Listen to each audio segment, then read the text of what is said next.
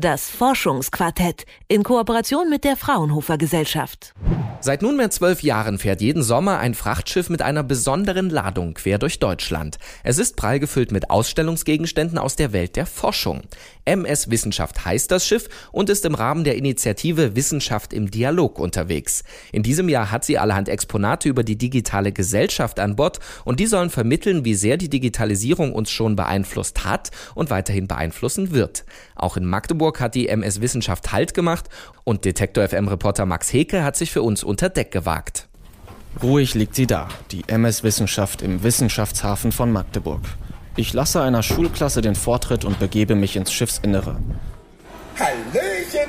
So lernt man sich also kennen. Ich bin Oskar und Navigator. Interessiert Sie ein bestimmtes Thema? Auf meinem Touchscreen können Sie sich ins Bild setzen. Drücken Sie einfach mal drauf los. Oskar sieht so aus wie eine Mischung aus R2D2 aus Star Wars und einem Roboterstaubsauger. Er wurde vom Fraunhofer Institut für Produktionstechnik und Automatisierung entwickelt. Kai Pfeiffer von der Fraunhofer Einrichtung stellt Oscar vor. Der Oscar ist von seinem Konzept her ein Entertainment-Roboter und die Idee dahinter ist natürlich äh, Informationen, aber auch Wissen spielerisch und in dem Fall dann mit neuen Technologien, sprich mit einem mobilen Service-Roboter zu vermitteln. Und deswegen sprechen wir nicht nur vom äh, Entertainment, sondern manchmal auch von dem sogenannten Infotainment. Wow, tolle Frisur haben Sie. Wo lassen Sie denn schweißen? Nein, aber Scherz beiseite. Wenn Sie möchten, kann ich Ihnen ein paar erstaunliche Frisuren, äh, Dinge zeigen. Ich lasse Entertainment-Roboter Oscar hinter mir. Ein paar Meter weiter stehen zwei Schüler am Infostand. Äh, Tischkicker haben wir gegen den Weltcup gewonnen. Echt? Ja. Mit wie viel? 1-0. 1-0. Habt ihr geschummelt oder nicht? Nee, wir haben nicht geschummelt. Er grinst aber ziemlich. Nein, wir haben nicht geschummelt. Jakob Rott, ein Mitzwanziger mit schulterlangen dunklen Haaren, arbeitet auf der MS Wissenschaft als Guide und gibt den zwei Jungen Schokolade. Was haben die beiden Jungs jetzt gemacht? Hm, Also wir haben da hinten einen Kicker stehen. Der spielt man nicht gegen einen Menschen, sondern gegen den Kicker selber. Und der ist ziemlich gut, hat drei verschiedene Stufen. Kreisliga, Bundesliga und World Cup. Und ich habe vorhin den Schülern gesagt, wenn sie gegen World Cup gewinnen, dann können sie zu mir kommen und ein bisschen Schokolade haben. Das ist nett, auf jeden, Ja, auf Fall. jeden Fall. Ähm, okay, was ist denn eigentlich so generell die Idee hinter, dieser, hinter der MS, MS? Hm, Also prinzipiell die Idee ist, es gibt einen Haufen Unternehmen in Deutschland, also Universitäten und Institutionen, die Forschung betreiben. Wir Normalsterbliche, sage ich jetzt einfach mal, kriegen davon nicht viel mit oder der Otto-Normalverbraucher kriegt davon nicht viel mit.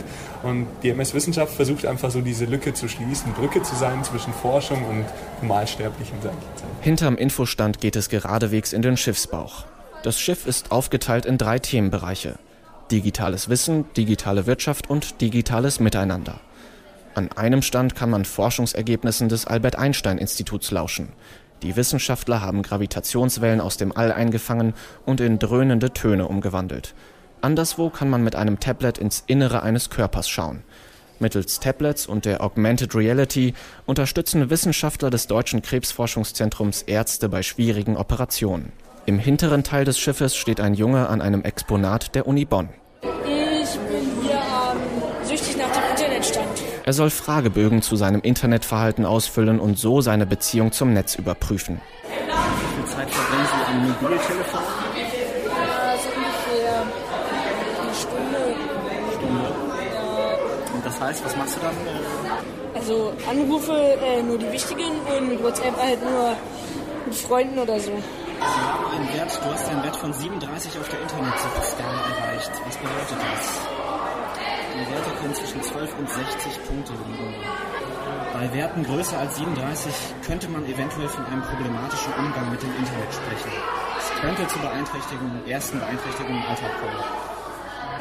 Heißt, leichte, leichte Suchtgefahr bei dir? Ja, so ungefähr. Also ich manchmal ist es dann wirklich so, dass ich einfach mal schnell zum Handy greife und dann mal irgendwas im Internet suche oder so. Dass wir bei unserer Suche im Internet nicht allein sind, ist spätestens seit dem Bekanntwerden der NSA-Aktivitäten klar. Um die heimlichen Beobachter geht es auch beim Exponat Track Your Tracker vom Fraunhofer Institut für sichere Informationstechnologie. Ja, worum geht's hier? Wenn du im Internet unterwegs bist, beobachten dich viele Unternehmen, sogenannte Tracker.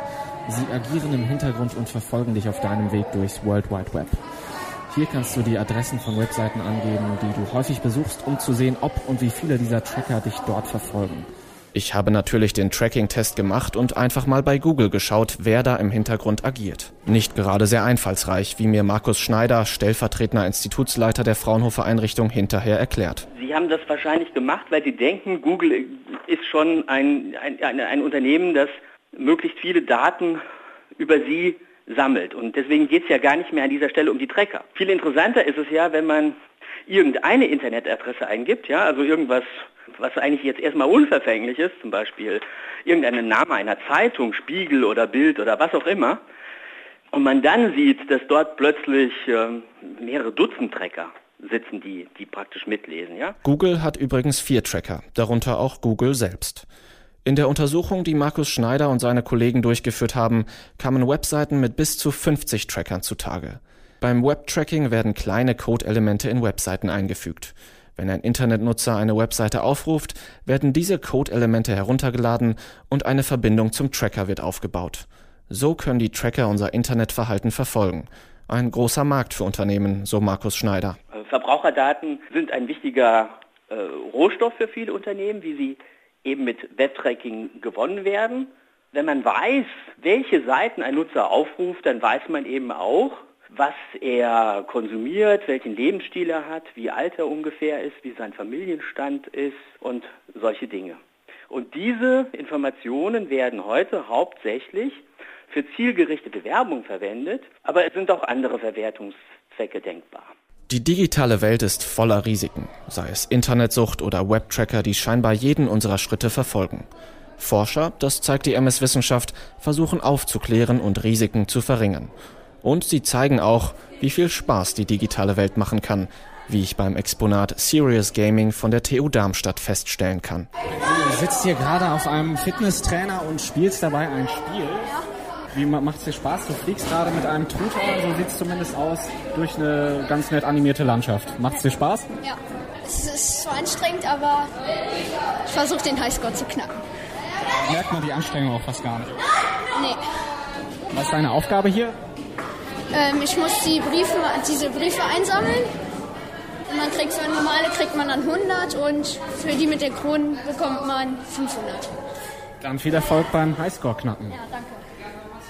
Detektor FM-Reporter Max Heke hat sich auf die MS Wissenschaft begeben. Das Schiff ist noch bis September in Deutschland unterwegs und ob es auch in Ihrer Nähe Halt macht, das erfahren Sie auf unserer Webseite detektor.fm.